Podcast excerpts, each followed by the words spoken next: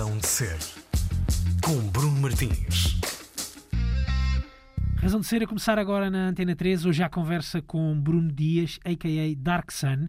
O Bruno é CEO da editora independente Monster Jinx, é também produtor e DJ e dou-lhe já as boas-vindas. É um prazer receber-te hoje aqui na Razão de Ser, Bruno. Bruno, muito obrigado antes de mais nada por me teres cá. Obrigado pelo convite e é sempre um prazer estar a falar contigo antes de mais nada e obviamente estar aqui na, nos estúdios da Antena 3. É isso mesmo, estamos nos estúdios da Antena 3, um sítio, já não me sentava aqui nestes, nestes estúdios já há um bom par de meses e hum, és a primeira pessoa com quem eu converso no estúdio em muitos meses. Estamos separados por um, uh, por um uh, acrílico, temos uh, muito gel desinfetante em cima da mesa, estamos com máscaras também, porque é, uma, é importante também manter essa, essa segurança, mas estamos aqui prontos para ter uma conversa que, que eu já queria ter contigo também há algum tempo.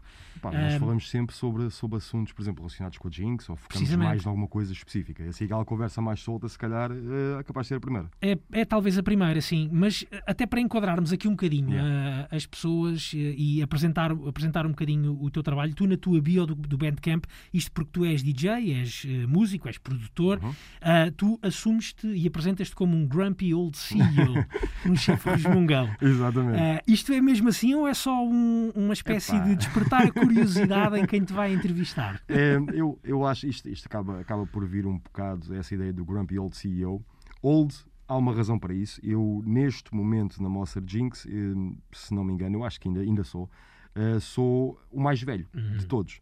Não, não por uma razão, lá está, quando eu digo mais velho, é, é uma razão mesmo a nível do número de anos, uhum. não necessariamente com uma razão de posicionamento, mas nem há aquela coisa de eu dizer que eu sou o CEO, porque na verdade um, a ideia de direção da Jinx é uma ideia um bocado uh, fluida, vamos dizer assim, uhum. não é uma, uma, ideia. Nós temos uma espécie de conselho. Há vários CEOs. É, é, é exatamente. E, e, dependendo do tempo ou da, da altura de, que nós estamos, uh, alguém assume mais um bocado uma liderança mais operacional. Uhum. Um, a parte do Grumpy, é pá, muitas vezes eu sou aquele gajo que massacra. É porque és o mais velho, tens de dar mais é, nas orelhas, não é? E, e tenho que dar quase o exemplo. eu depois sinto muitas vezes. Sentes isso, sentes isso que é. numa, numa editora como a Monster Jinx é preciso sim, essa... sim, sim. Mesmo porque, está, imagina, nós somos uma pequena editora, sim. mas eu quando digo pequena, começamos a olhar e já não somos assim tão pequenos, uhum. já somos muitos. Uh, temos muitos projetos lançados e há, mas, por exemplo, se calhar o range de idade agora está a subir um bocado, uhum. porque há pessoal que continua a manter, nós tivemos eventualmente saídas, ou pessoal que ficou menos ativo. Mas o pessoal que se começa a, a, a manter, ou continua-se continua a manter, já começa a ver a barreira dos 30 ser facilmente ultrapassada e se calhar começamos a ver uma grande maioria já eh, acima dos 30. Exatamente. E com isso, lá está, essas pessoas se calhar há uma responsabilidade diferente. Eu, por exemplo, vamos, vamos dizer assim, tens que entregar as pistas para misturarmos, masterizarmos uhum. até amanhã. E eu sou, sou, sou aquele gajo que duas, né? duas semanas antes estou-te a massacrar, estou a dizer, oh Bruno, Tens que mandar, tens que mandar as pistas. Bruno, já tens as pistas. O que estás à espera? É, pá, esta semana. Mas, mas porquê que, que não está? E pronto, eu sou. E daí a parte do, do, do grumpy. do grumpy. Mas lá está, acho que o, o próprio termo grumpy aplicado à, à Jinx não, não é um termo grumpy. Sim, porque sim. nós somos. Eh, o que nós somos para fora somos um bocado para dentro. Para dentro ainda somos mais. Um, acho que somos uma família divertida, uma, uhum. uma família de amigos, que temos todos aquele interesse comum, que é a parte da música e a parte especialmente não só da música, de fazer, mas a maneira como olhamos para a música. Nós entendemos que aquela tal criatividade inata uhum. de, do ser humano, o tal ritmo natural, deverá ser sempre explorado e não deve ser eh, maniatado perante regras da indústria neste momento. Eu cada vez que utilizo a palavra indústria, indústria até parece que os, os pelos ficam assim para cima. Sempre sentiste esse, esse arrepiar ao falar na indústria da, da música? Isto só para, também para sim. aqui para contextualizar, a, a, Monster Jinx foi criada há 12 anos, 12 anos. Uh, reúne um grupo de DJs, de produtores, um, ehm, outros músicos, se pensarmos agora até no exemplo do, dos Dom Pai Pai, uhum. por exemplo, que é um projeto, digamos assim, se calhar um bocadinho mais uh, left dentro do universo é da Monster mesmo. Jinx, não é? Sim, sem dúvida. Mais mais, mais, mais à esquerda e diferenciado, porque já é um Exato. projeto mais. Uh... Mas sabes que isso é interessante também. Ou seja, uh, eu lembro quando nós lançámos Dom Pai Pai, houve aquela questão de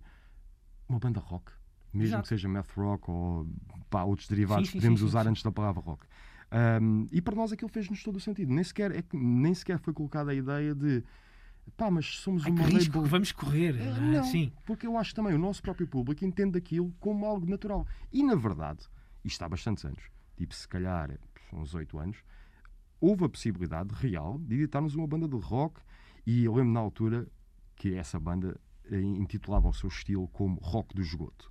Portanto, isso é logo, é logo ótimo.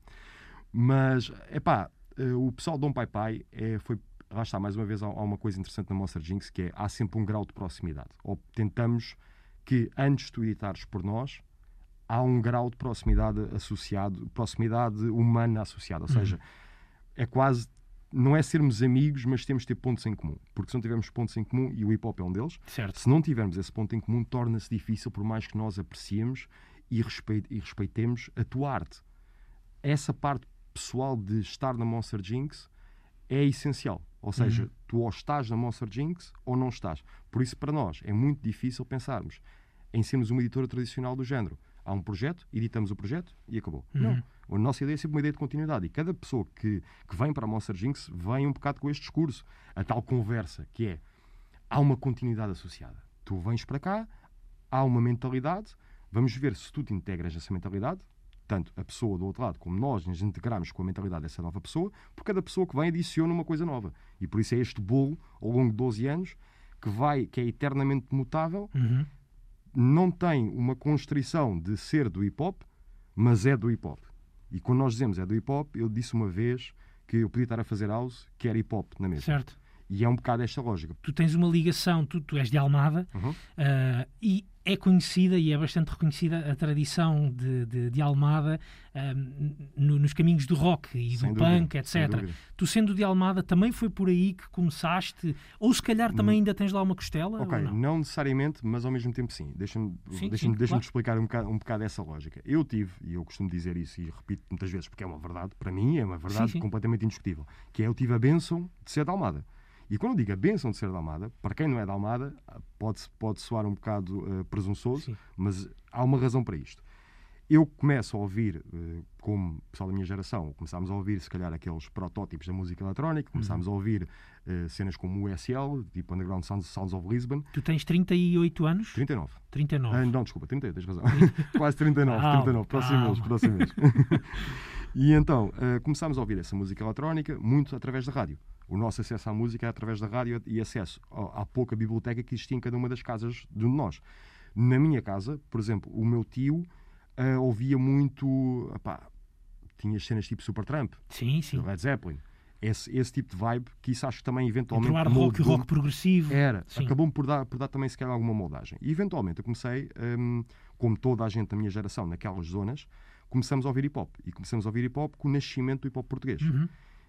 Esse nascimento do hip hop português vem um bocado precedido por programas como aqui da rádio, o Repto. Eu, uhum. eu já não sou da geração de ter apanhado a rádio Energia. anterior. Exatamente. Exatamente. Não apanhei, não apanhei, não, não me recordo, posso ter ouvido alguma coisa, mas não ficou.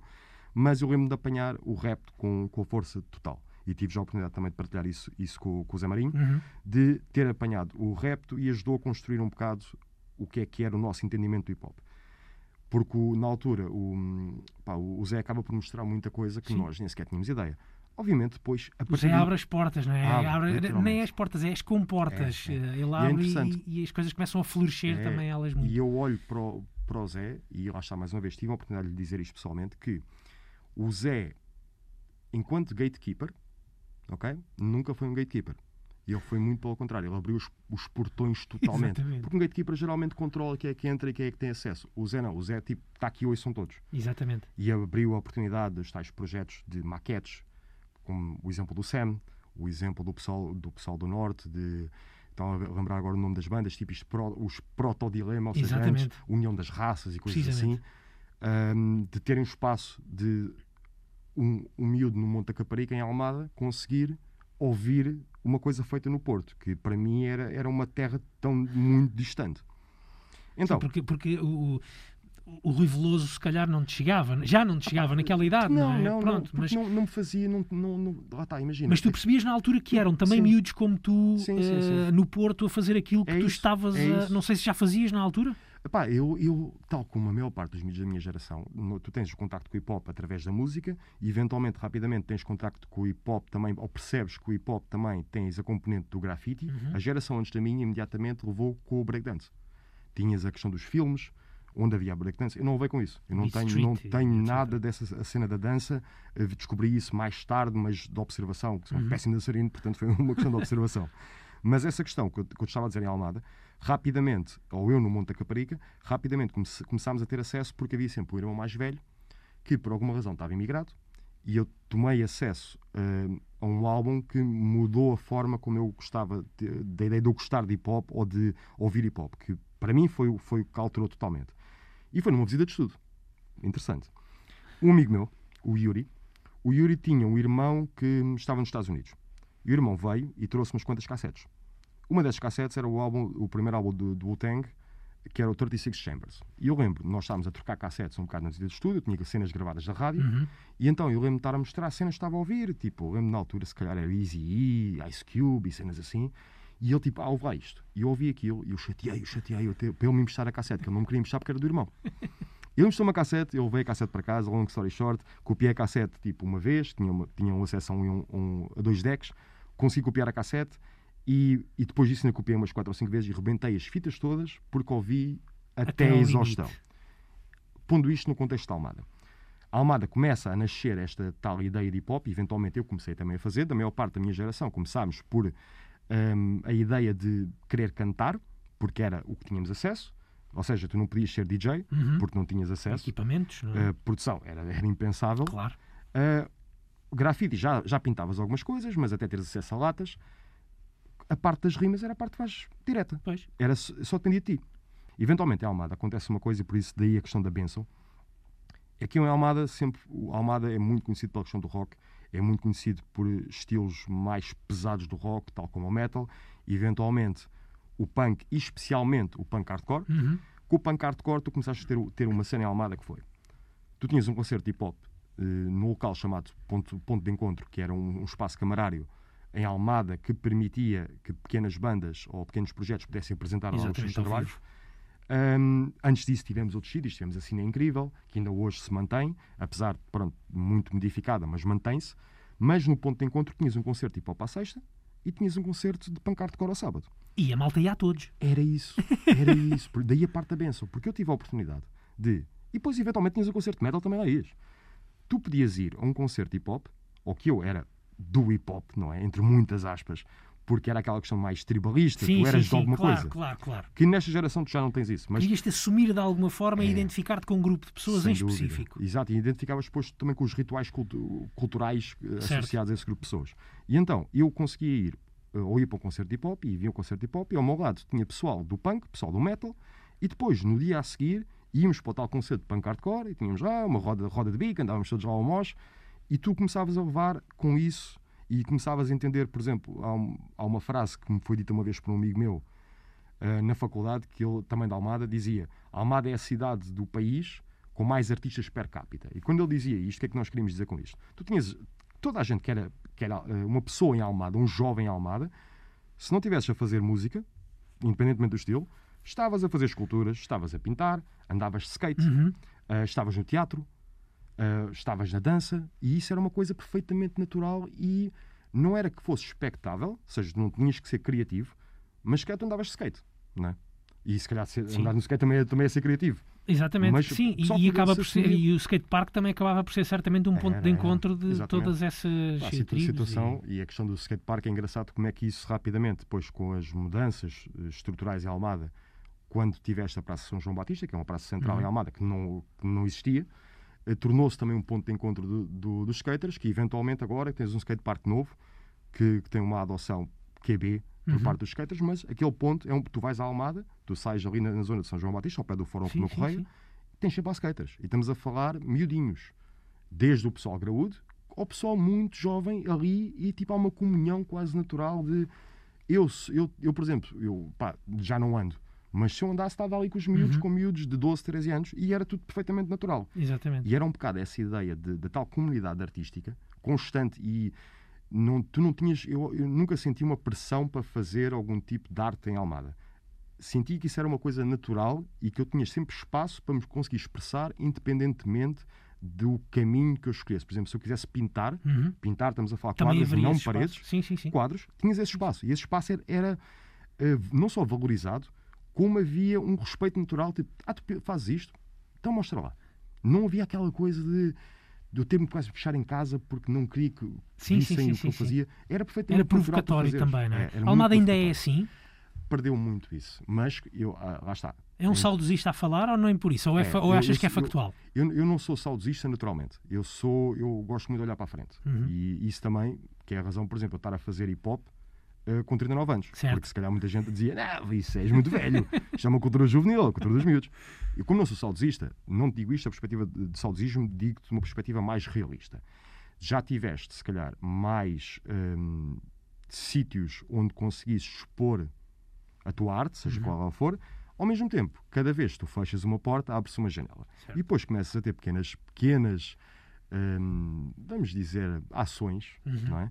Como por exemplo a Rádio Ofélia, que é uma pequena rádio online em Almada, que eh, tem programas de autor a torta e direito, que é mais um caminho para as pessoas poderem expressar a sua arte. Porque tens ali programas desde DJ sets normais, uhum. tens programas um, onde é um programa de rádio, onde tens programas que são talk shows. Certo. Há sempre alguma oportunidade. E a Almada tem muito isso também. É uma cidade de punho fechado, não é? Epá, eu acho. Eu, eu, eu, eu sempre eu olhei vou... para a Almada, não sou da Almada, sim, sim, mas sim. sempre olhei muito para a Almada dessa forma e, e as histórias que me chegavam. Não, não, é questão de ser fechado. Eu acho não, de punho, de punho, fechado. De punho sim, fechado, ah, sem dúvida. É uma, é uma cidade de trabalho. Já o acrílico é, aqui às vezes a é, dificultar um bocadinho a nossa conversa, mas não, eu tinha dito de punho fechado, de, de vamos embora, dê lá por onde der, nós vamos fazer Concordo isto acontecer. Eu acho que tem a ver com um bocado com a base da cidade. A base, a base da cidade é uma cidade de pessoas de trabalho. Um, a Regenave foi um, foi um papel, teve um papel fundamental no, no, no Conselho e acho que é muito aquela questão de, por exemplo, é uma cidade onde as pessoas vão dormir. Finalmente, ou gradualmente, tu vais tendo oportunidades que isso não aconteça, haver emprego na cidade, uhum. ok? E não estamos só a falar dos, do, dos serviços do pequeno comércio. Tu começares a ter algum tipo de emprego na cidade. Isso faz que as pessoas não tenham que atravessar a ponte pois. para irem trabalhar. Perdeste muita indústria na cidade, foi uma cidade que tinha uma capacidade industrial muito grande, que se perdeu, mas a raiz, e acho que isso depois é passado nas próprias famílias, por exemplo, eu costumo dizer, eh, quase em tom de brincadeira, mas é uma verdade. É muito difícil, uma, por exemplo, a minha geração, pessoal da Almada, com a família da Almada, que não tenha pessoas, pessoas da família que tenha, trabalharam na Algenada. Exatamente. É? Ou seja, há aquela ideia quase de uma cidade de trabalho. E em todas as cidades que são uma cidade mais de trabalho, por exemplo, Bristol, Manchester, precisamente, a comunidade artística parece floresce. Porque é quase um escape natural ao teu trabalho de dia a dia, dia, -a -dia. e então tu puxas uh, essa parte, a parte da arte parece que sai naturalmente. Exatamente. E eu acho que é um bocado isso com a Almada. E continuas a ter uma cena artística tipo intensa, mas agora as regras também são outras. Tu Exatamente. agora já não basta um, seres necessariamente bom para conseguires ter exposição. Muitas vezes estes, estes, mecanismos, e se calhar também, também sou honesto, é um bocado de trabalho, ou que nós entendemos que é o trabalho na Jinx, tentar capacitar as pessoas para entender hum, que a sua arte tem valor, Exato. A sua arte pode não ter uh, airplay ou plays no Spotify, mas a arte tem valor. Pode e... não ter valor para todos, é. mas tem valor para alguns Bruno, ou para alguém. E ainda tens outra coisa, pode não ter um valor agora. E quantas coisas é que nós agora saem, epá, e dentro do hip hop tens exemplos Exatamente. claros disso. Tu, o exemplo que eu se calhar que eu gosto mais, mais vezes de dar, porque é um exemplo muito real, que é um dos álbuns mais importantes que foi feito na, dentro do, do hip hop americano, uh, que foi o Illmatic do, do Nas, quando saiu aquilo nem sequer chegou a ouro. Ou, então o Reasonable Doubt do Jay-Z, que é o Jay-Z. O Jay-Z, não é? Precisamente, nessa, nessa golden era de, de, yeah. do hip hop. Estamos à conversa com Bruno Dias, Dark Sun. Ele é então. Um, um dos CEOs, chamemos-lhe assim, da editora Monster Jinx, que acabou, não acabou de editar, acabou, pronto, foi mais ou menos em junho que, que, foi, que, lançou o seu último trabalho, feito a meias, de um lado o trabalho dele, enquanto Dark Sun, do outro lado o trabalho de outro produtor da Monster Jinx, Maria. Vamos escutar uma das eh, faixas deste, deste, deste disco, com o título Crooked and Grind. Vamos escutar Mandalorian Death Touch, é o primeiro tema, a primeira escolha de Dark Sun para hoje, também para ficarmos a conhecer um bocadinho os seus uh, skills enquanto produtor. Mandalorian Death Touch.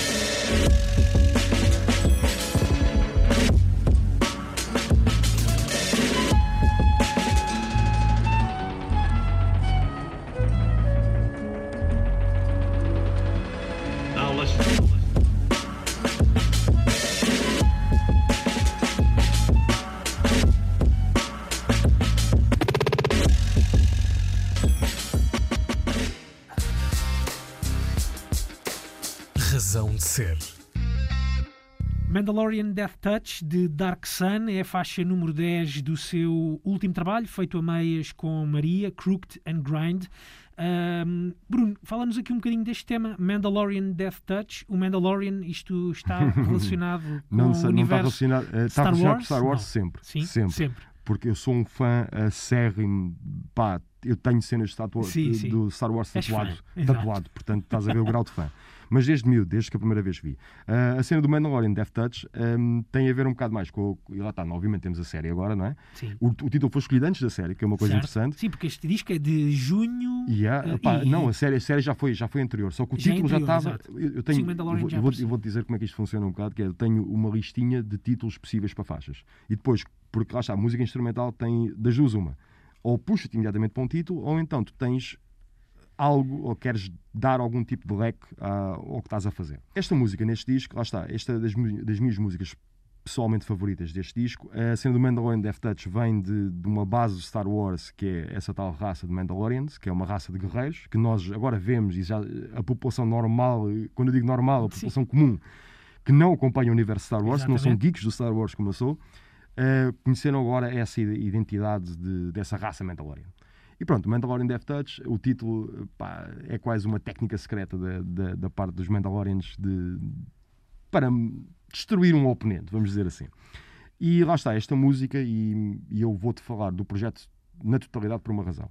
Hum, Torna-se difícil nós olharmos para este projeto, tanto eu como a Maria, eh, e escolhemos singles, porque nunca foi pensado assim. Uhum. Aquela ideia é quase um contínuo de música. E esse contínuo, seja, por exemplo, dos elementos que estão entre cada uma das faixas, que te dão contexto para te dar também um bocado esse- essa ideia. Eu tenho coisas ali como cenas gravadas no metro, Uhum. tipo com o telemóvel, como tenho coisas gravadas, hum, por exemplo, em concertos, onde eu estava distante o suficiente, ou sentado a beber um copo e tinha o telemóvel a gravar e tu ouves o concerto de longe Certo. e, e ouves pessoas a falar, porque estávamos na zona do bar. é? Yeah, exatamente. Tudo isso são contextos essenciais à questão da música. Este, este álbum, em, particularmente, o, o nome Crooked and Grinded, engraçado que não foi escolhido nem por mim, nem por mim, nem pela Maria, foi escolhido por alguém da, da Monster Da Jinx, Monster Jinx. que nós um bocado, entramos um bocado sempre em discussão sobre as coisas Ok. e, e pedimos opinião. Temos uma equipa, Exatamente. essencialmente a Monster Jinx, É uma open source. é, e tu tens toda a gente que está lá, hum, funcionamos como uma grande equipa. Exato. Ou seja, tu tens recursos ali que cada um de nós, pôs para nossa, tanto para a nossa, nossa música como para a edição propriamente dita, exploramos esses recursos entre nós todos. Uhum. Ou seja, há muita discussão e muitas dessas coisas. E então, eh, a ideia do Crooked and Grinded tá, é uma pequena aliteração do, do- de uma manobra de skate chamada eh, Crook Grind, ou Crooked Grind, que é essencialmente uma manobra que é feita com, com o skate na diagonal, uma uma manobra de grind, que é, ou seja, de Num tu corrimão, arrastares, é? exato, num corrimão, por exemplo, arrastares o skate e arrastas o skate meio de lado e só com, com a parte da frente do Certo. skate. Pronto. Dito isto, o projeto é composto eh, essencialmente por hum, 14 faixas, 7 do Maria, 7 minhas, ou seja, eh, a primeira metade é só do Maria. E já vamos a- ouvir também uma do Maria. Exatamente. Uhum. A outra metade é só minha. E é o conceito de split tape. Mais uma vez, há um elemento nostálgico nisso. Não nostálgico, saudosista. Nostálgico como, epá, esta cena antes era fixe. Exato. Aconteceu e eu gostava, É isso, vou fazer. Exatamente. Que era muito comum, por exemplo, nas bandas de metal. Exato. Um, e nas bandas de punk também, Uhum. mas falando, falando aqui um bocado diretamente sobre as bandas de metal, que era tu teres uma cassete em que tinhas um lado uma banda, no outro lado outra banda. Compravas uma cassete, era o preço de- pelo preço de um e tinhas Exatamente, dois. duas bandas. Tornava-se mais fácil para as bandas mexerem, mexerem essas unidades. E estamos a falar de coisas quase gravadas em casa, Exato. ou pequenas maquetes e isso. De um lado tinhas a maquete de uma banda, do outro lado tinhas a maquete de outra banda.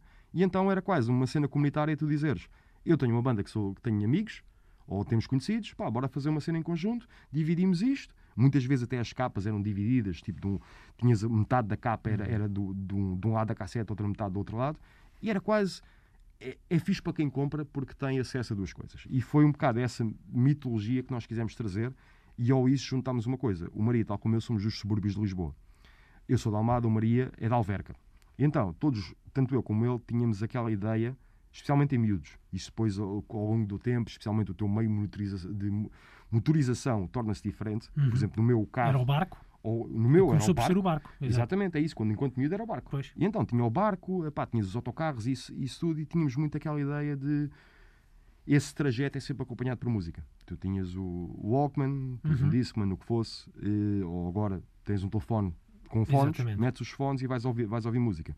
E então, muitas vezes eram as cassetes que levavas. E então a cassete era quase um marcador de tempo para É fazeres um determinado trajeto. Eu sabia quando saía de casa, Ia dar aquilo, é, ia dar aquilo e eu quando ouvia a chegasse cassete ia toda. estar na, na faixa 3 ou E, coisa assim, e é ou- era o momento de virares, virares a cassete quando saísses do barco. Viravas a cassete Exatamente. e depois quando andavas em Lisboa fazias isso. E é um bocado essa mitologia da ideia deste projeto, que é um projeto de, de usando aqui o termo em inglês de commute, não é? Acho que Uhum. não temos uma, uma tradução total para, para português. É As viagens eh, casa-trabalho, trabalho-casa. É isso, é Só isso, que o commute é muito mais curtinho. Exato. Que é tipo a, tu, a tua viagem necessária para ires a um determinado sítio, eh, passando de um subúrbio onde Uhum. dormes para um sítio onde trabalhas, onde te divertes, onde fazes compras, que no nosso caso era Lisboa. Isto foi o último projeto, projeto instrumental e agora, tirando esta parte mais fantasiosa e mais mística da Uhum. coisa, ahm, foi quase um desafio de... Eu e o Maria tivemos um, tivemos um concerto interessante com, com o JK, que participámos na, na maratona literária na Sertã. O JK, que, que, se eu não estou em erro, é o único rapper ou, ou dos poucos MCs, da, ou é o único MC da, da Monster Jinx. tens, tens mais dois MCs que estão, lá está. Eu ia dizer que estão os dois parados, mas é mentira. Um deles está mais parado, que é o Pulso, e tens o segundo MC da Monster Jinx, ou neste, neste esquema de coisas, que é o Stray. E Uhum. o Stray está. Eu não quero adiantar muito, porque vai ser uma coisa muito, muito engraçada. O Stray está a gravar um álbum. Ok. E fica já aqui Pronto. tipo, esse ponto que. E daqui não passa. O, é CEO isto, daqui isso. não deixa passar. Exatamente. Está a gravar um álbum. Ou seja, o outro MC. Agora, o, pá, tivemos com o Jota na, na tal maratona literária, onde o Jota foi declamar e foi cantar algumas músicas, hum, essencialmente da maratona literária, para quem não sabe, são 24 horas de leitura, Uhum.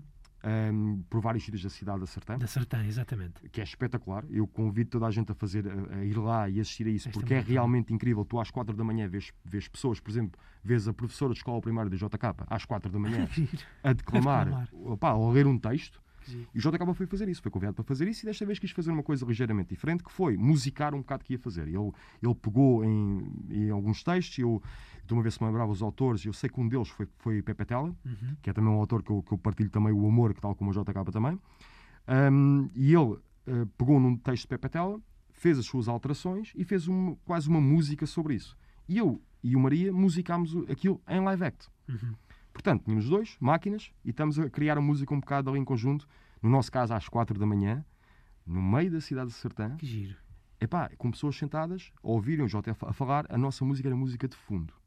Não isso um... despertou- isso despertou-vos algo, tanto É. a ti como a Maria. Fazemos as coisas em conjunto. Exato. E naquele momento aquilo soou muito bem. E pá, divertimos, foi, foi ótimo.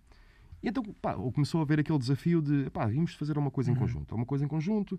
Ah, o Maria também já teve outras colaborações a nível de produção, mas somos um bocado bicho do mato. Que é, eu acho que o ato de produção para a maior parte dos produtores, nesta geração se calhar é um bocadinho distante, porque o pessoal está mais habituado a colaborar, mas para mim, pessoalmente, o meu ato de produção ainda é um ato um bocado hum, privado Sagrado. também, mas privado principalmente. Isto porquê? Eu produzo no meu estúdio, ou no meu pequeno home studio em casa, o meu espaço, sozinho. E eu entro um bocado na zone, quando estou a produzir, tipo, quando eu digo entrar na zone, é tipo, eu desligo.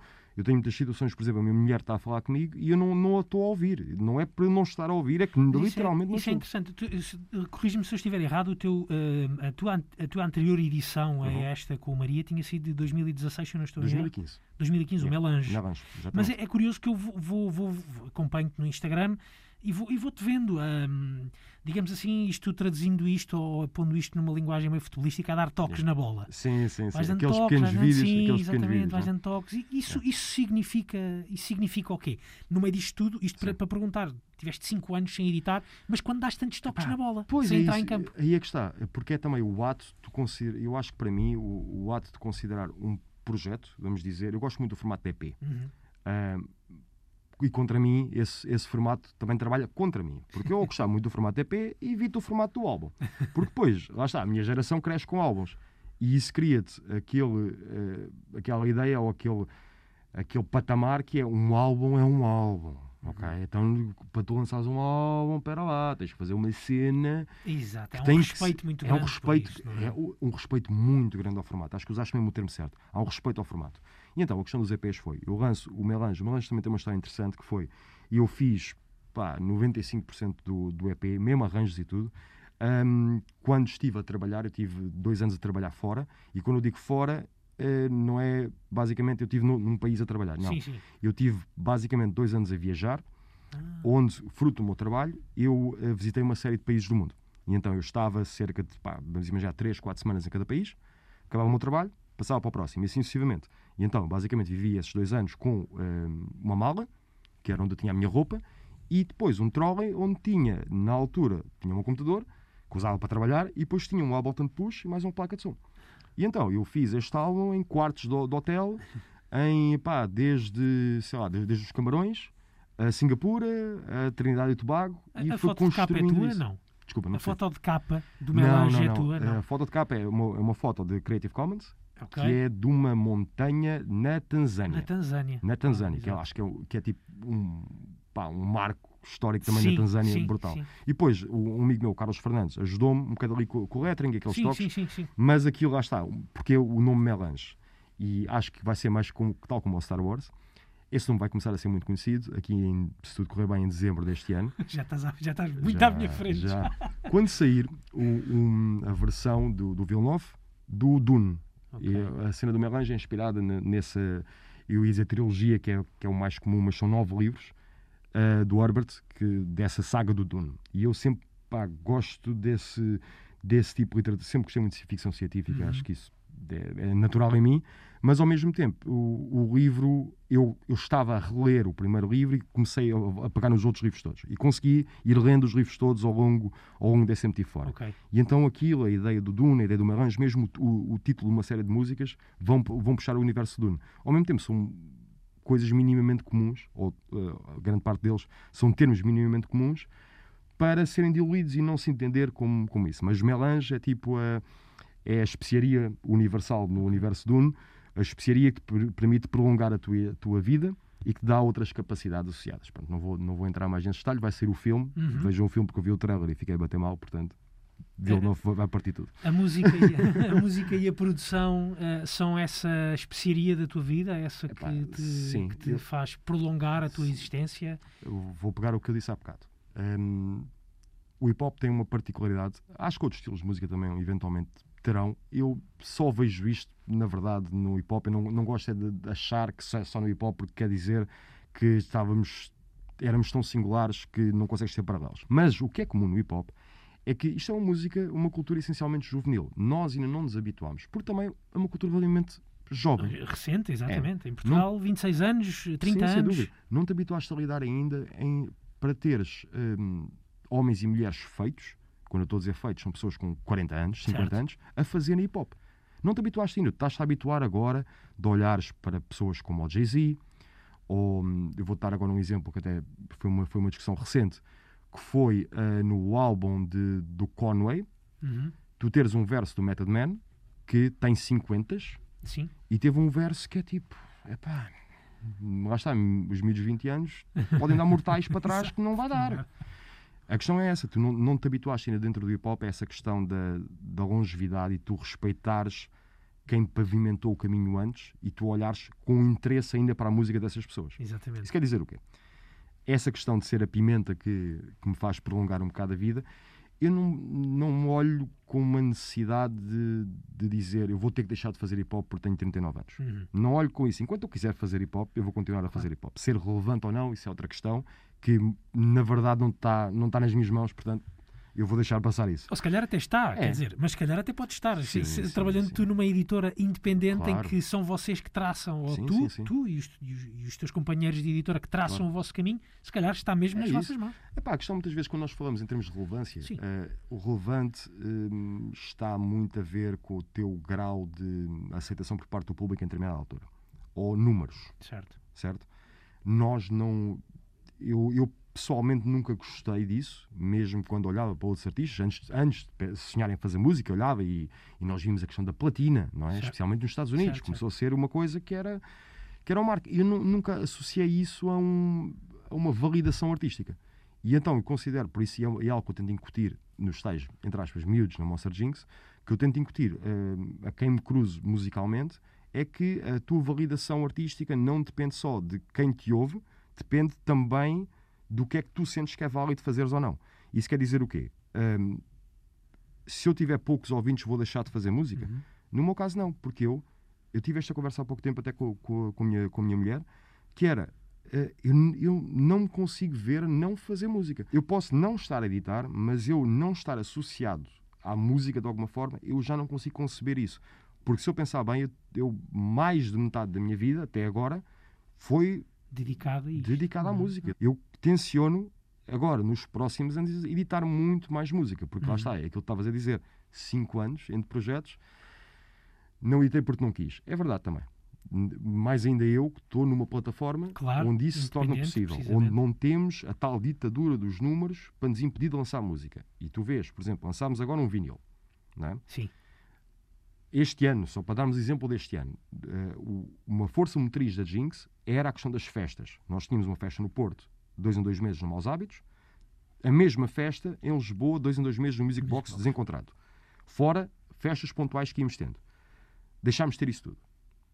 O que é que nós fizemos neste período, desde março? Hum, lançámos o álbum de Dom Pai Pai, lançámos o single de Saloio, lançámos a Creep Season, que foi basicamente hum, sete semanas de música nova todos os dias. Conclusão, tivemos ao final dessas sete, sete semanas, tivemos 49 faixas novas, onde editámos num projeto, eh, fomos editando Uhum. pontualmente, depois aglomerámos tudo e adicionámos um pin. Ou seja, estamos a fazer produto na mesma.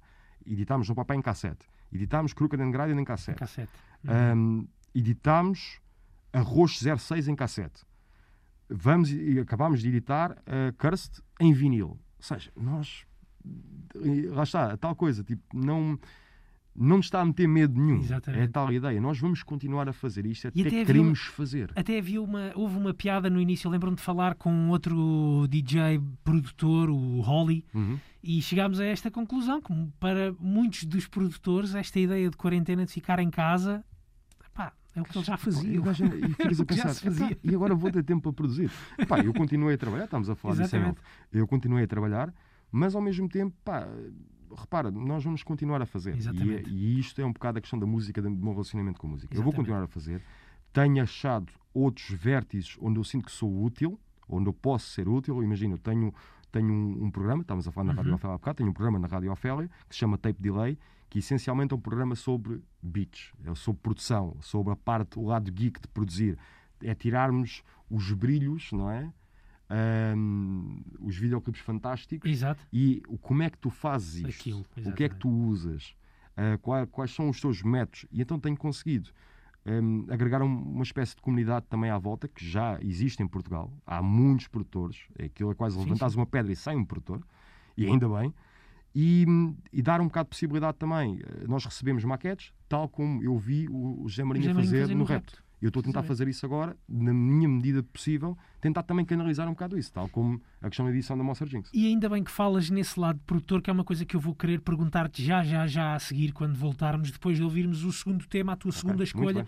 Escolher, vamos ouvir agora o outro lado desta, desta cassete ahm, de Crooked and Grind, este projeto da Monster Jinx, feito por Dark Sun e por Maria. Vamos agora ouvir ahm, faixas- a faixa de Maria, a faixa número 6, com o título Foreigner Suite.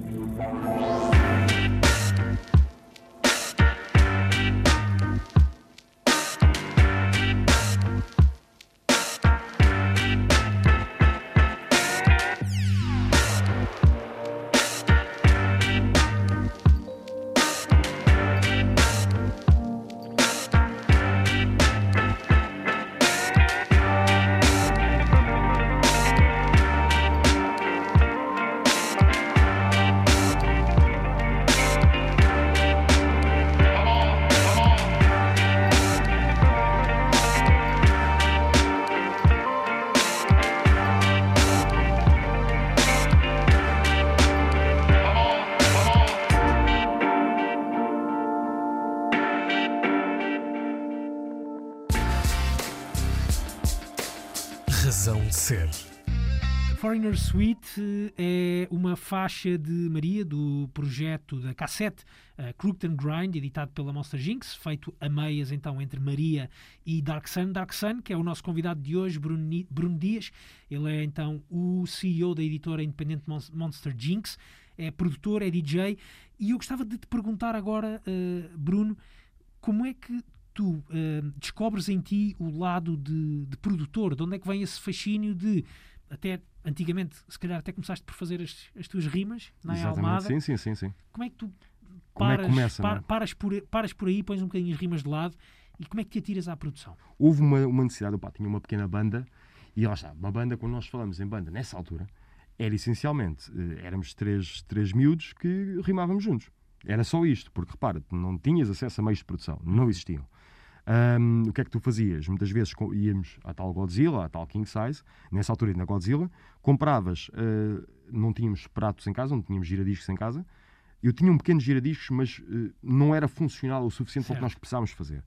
E então comprávamos eh, CD singles que tinham aqueles que tinham instrumentais, que nós gostávamos. E então usámos esses, esses instrumentais para, Para rimar rimar um bocado. Pronto. Como é que se chamava a tua banda? A minha banda na altura chamava-se Formas de Raciocínio, que Ok. é aquele nome muito clássico dos anos 90. 90 Pronto, que, usava, que aquilo era diminuído para, para, para as iniciais. Também uma coisa que eu nunca percebi muito, mas era clássica Almada. Tu tinhas, imagina, tinhas na minha banda FTR, depois tinhas MAC, que é Missão a Cumprir, que também já é uma, uma literação do significado original da MAC. Tinhas MSUL, tinhas LUSM, pá, tu tinhas tanta coisa. A ideia toda ACR, da Almada Chocolate Rock, tudo era iniciais em cima de iniciais. Eu não percebo porque é que tínhamos tanta opção com a parte iniciais. Mais uma coisa interessante da Almada, percebes? Ou seja, a Almada, ainda há, acho que a coisa mais interessante da Almada, e agora digo isto porque eu tenho que dizer isto, que é, eh, há um, eh, pronome que é usado, eh, tal como é usado, por exemplo, mano ou bro, em Almada, desde sempre, desde me recordo, desde miúdo, que é usado o, o pronome bode. Bode. Bode. E, Bode. Ah, e é tu há de reparar, almadenses a falar entre eles, se tratarem por bode. Ah. Tal como tu tratas alguém por mano, Sim, ou que sim, é sim, sim. pá, um pequeno calão, tu usares eh, quase uma, ben- uma, uma bengala. Sim, sei, sei, sei. Tratamento. É Almada é o bode. Eu não consigo perceber isto. Ok. não consigo perceber, mas é espetacular. Idiosincrasias. É, eh, é da- completamente idiosincrasias totais mesmo. Pronto. hum, onde é que nós íamos? Íamos a a questão das rimas exatamente. da produção. Houve o sentido utilitário da coisa. Que foi, epá, nós enquanto pequena banda dissemos, epá, nós precisamos de beats não- e precisamos que não seja o lado B do single do Nas, Pois. não é? Porque vai haver muita gente a rimar aí em cima. Exatamente, e lá está, e não, vamos- não vamos ser os melhores de certeza absoluta, portanto, eh, vamos ter que. E então, houve um- alguns amigos meus que me conseguiram arranjar, na altura tinha um, um pequeno computador, um Pentium, e que al- começou a aparecer os softwares. E então, estamos a falar de softwares muito básicos. Os Fruity Loops na altura, não? Não, Ainda muito antes disso, muito antes disso. Eu, na altura, o que eu estava a usar, para te dar um bocado a ideia, eu usava eh, um, um software chamado Cakewalk, que é agora o Sonar, e depois utilizava um, um software que, essencialmente, agora seria um VST, seria um pequeno instrumento que poderias, onde podes criar algum tipo de Sim. música para um multipistas, e eu usava um instrumento da Propeller Heads, que era o Rebirth. Eu usava isso para criar as batidas e para criar as linhas de baixo. Mas porquê que te chamaram a ti para ires fazer essa produção? Porquê é que foste, acho tinhas um sentido ritmo- Não, rítmico diferente não, dos mas- restantes FDR? Mas gostava, gostava da tecnologia. Eu tinha a cena da tecnologia na altura. E então, o que é que acontece? Pá, não, vou, não vou entrar muito em detalhe sobre as dificuldades que era produzir com isso, que era uma coisa absurda. Mas, hum, eventualmente, eu começo a produzir e aquilo começou a fazer algum sentido. Eu gostava daquilo. Eu já, tipo, eu estava a ouvir música e eu já estava a, olhar- a ouvir a parte instrumental, como é que se fazia, Ok. especialmente dentro do rap, como é que, dentro da, da música hip hop, como é que era feito o instrumental, porque eu não percebia muito isso. Eu, eu tive educação musical na Sim. escola como, como a, a maior parte da, de nós. nossa, da nossa idade, mais É, ou menos. sim, exatamente. sim. E então tinha, pá, tinha aquelas noções básicas dos básicos. Eventualmente começo a produzir, por esse sentido utilitário, produzir para nós, fazemos beats para nós, e eu começo a perceber, tipo, à medida que me fui interessando mais pela produção, começo a perceber que eu era francamente melhor produtor do que era MC. francamente, pronto, é horrível. E Mas se calhar gostavas mais e, gostava, e e passaste comecei a gostar E mais. comecei a gostar, eh, gostava daquilo, gostava da ideia. Para mim era quase um jogo. Uhum. Ahm, fazer esses instrumentais, essa parte da expressão. Deixa-me perguntar-te relativamente ao conforto que tu tinhas ou, ou tens, ou, ou como é que tu te sentias com o lado de performer. Quando eu digo performer é de ir para o palco, obviamente ir Uhum. Sim. para o palco, mas seja com as rimas, Sim, sim, seja com, como produtor, que é aquilo que tu fazes hoje, Exato. é um sítio, ou seja, a produção para ti é, um, é, é, é muito pessoal, é muito a solo, Uhum. Sim, é- sim, sim. até hoje tem sido feito muito a solo e também é um local sagrado para ti, É. como, como, como estavas a dizer. O palco é o quê? É isso, isso é uma boa pergunta. Eu, eu fui apresentado ao palco primeiro como MC. Cheguei a rimar umas quantas vezes em palco ah, e habituei-me um bocado, é, ou seja, não tive muitas vezes, não tive o suficiente para criar um hábito, não é? Portanto, o hábito com algumas aspas, mas hum, essa ideia de, de pisar o palco e olhar as pessoas de frente ah, nunca me fez muita confusão. A questão que tu tens aí muitas vezes é: eu tive uma transição ali para o meio, que foi eu, MC, deixei de ser MC, produtor. Não tinha ferramentas para, para apresentar num palco, como produtor, Pois. na altura, não tinha. Exato. Eventualmente, à medida que fui tendo ferramentas, eh, cheguei-me a apresentar em live acts, coisas muito reduzidas, era quase showcases, de eu vou mostrar um bocado aqui, vou fazer aqui um- uma coisa, mas não tinha ferramentas, ferramentas. Eventualmente, eh, começo, ao contrário da maior parte dos DJs produtores, eu começo a ser DJ muito mais tarde. Então, chega aquela, aquela parte da minha vida em que eu quero mostrar a música que ouço. E então começo a ser DJ. Uhum. E a minha introdução grande aos palcos foi enquanto DJ. Ok. E então a partir daí comecei a, a aprender a lidar com isso, como qualquer outro DJ vai, vai te dizer a mesma coisa, que a principal skill que tu tens enquanto DJ, fora do aspecto técnico, é levantares a cabeça e conseguires olhar para as pessoas e perceberes, E ler o público. é, e conseguires perceber para onde é que podes ir, sem desvirtuares o que queres fazer. E pelo meio começas a introduzir algumas skills de produtor. As ferramentas tuas- começam a aparecer. Exatamente. as tuas- As, principalmente as ferramentas, porque imagina, eu sou guitarrista, vamos pensar assim. Uhum. Se eu sou guitarrista, eu ah, escrevo com uma guitarra, não é? E depois uso a mesma guitarra para ir por cima de um palco. Exatamente. Eu, enquanto produtor, e como tu estás aqui à frente, um- em frente a um computador, eu produzia num computador, na altura num desktop. Não era muito viável levar o desktop para o palco. Sim. E andar para, para a frente e para trás com a edição. É, e não dava, é não dava, difícil, porque tu claro não, que não sim. tinhas, não tinhas uma representação para te apresentares ao vivo. No momento que comecei a ter acesso a essas ferramentas, que elas tornaram-se disponíveis ao meu bolso, não eram disponíveis, porque Sim, sim, sim.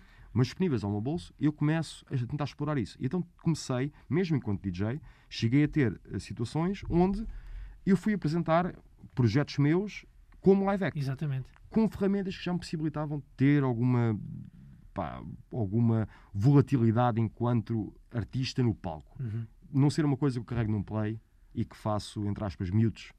eh, vou tirar um kick, vou tirar Exatamente. uma trola. Não, eu tenho que, tenho que adicionar mais. Eu tenho que, se estou a tocar uma coisa, eu tenho que ter uma ferramenta que me permita. Eu quero prolongar esta música 3 minutos para mais dois, porque eu estou a sentir isto neste momento e quero adicionar aqui elementos novos.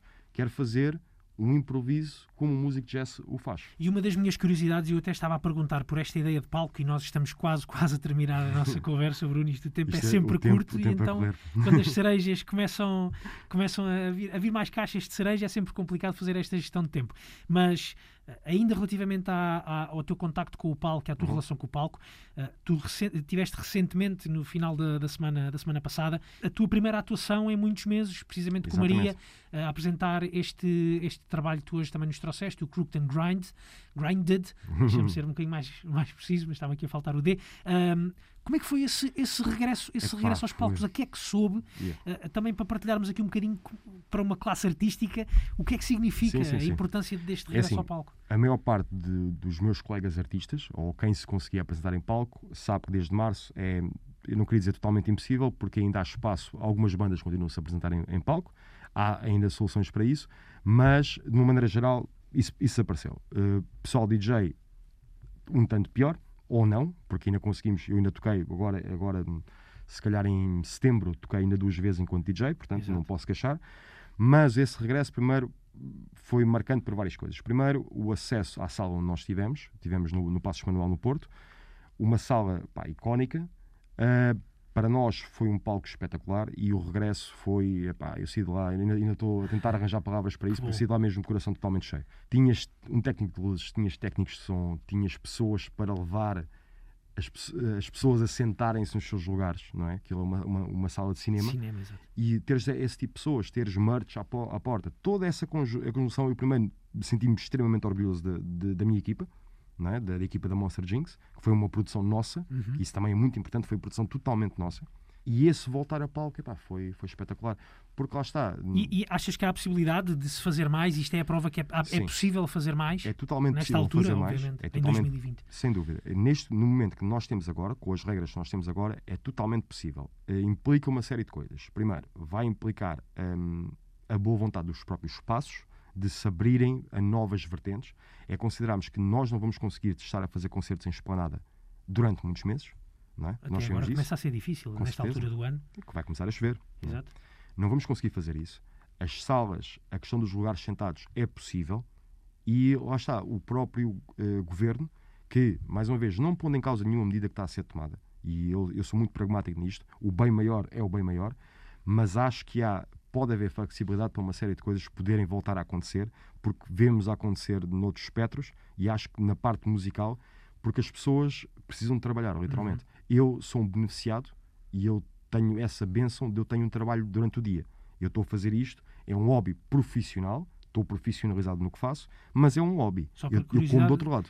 Tu fazes o quê além, além disto? Só, só dando assim Ok, lá a ok. mira, é só dizer. Epá, eu sou consultor de sistemas de gestão. Eu adoro dizer isto, uma, uma, uma única, assim, tipo, uma única respiração, porque é um, é um nome interessante. Basicamente, eu, vou, eu trabalho numa empresa onde vamos a outras empresas e ajudamos as empresas, de certa maneira, a trabalharem melhor. Eh, Segundo referenciais eh, normativos internacionais ou reconhecidos internacionalmente, apoiamos as, empre- as empresas nessa implementação. Exatamente. É algo que Nada a ver com. Não, se formos ver, até é, é, és tu, se- fazendo, tendo esse Ah, trabalho sim, de ajudar sim. empresas a funcionar melhor, trabalhando também numa empresa, entre aspas, Sim, uma editora independente, é aquilo é sempre. Isto é sempre tudo a correr. Há uma parte é, metódica associada a isso, pá, é, sempre, é sempre boa. Fica com uma curiosidade: como é que tu diferencias o teu lado artístico do teu lado de CEO? Ah, há uma coisa interessante. Consegues É ser assim, rápido na resposta? Consigo, consigo. É assim, o lado de CEO eh, implica método. A parte de artista, eu, por exemplo, dentro da Jinx, eu tenho dois chapéus. Tenho um chapéu de direção, onde o bem maior é o bem maior, Uhum. não é? E o meu lado de artista eh, quer também ter o seu retorno, não é? Quero, eu quero ser reconhecido, etc.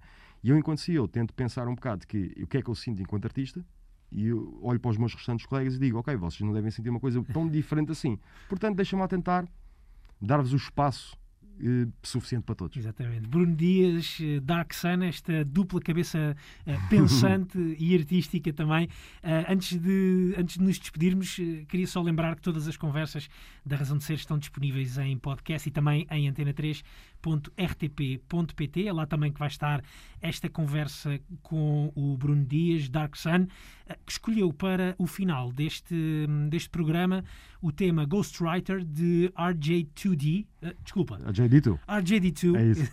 Eu sempre tive muita dificuldade em dizer este. Este- eh, estes o, nome, siglas, o, pá, nome as deste, o nome deste produtor por causa das siglas, por causa de- da confusão do R2D2. Exatamente, Bom, exatamente. mas tu eh, falarás melhor sobre este tema e há pouco estavas a dizer que é um tema muito importante para ti, este É, é, Ghostwriter. exatamente. É assim, o, o Tudo nessa nesta fase, neste álbum que é o Dead Ringer, ah, portanto 2001, ele, é- ele estava numa editora que eu apreciava muito, que era a Def Jux, no Nova York.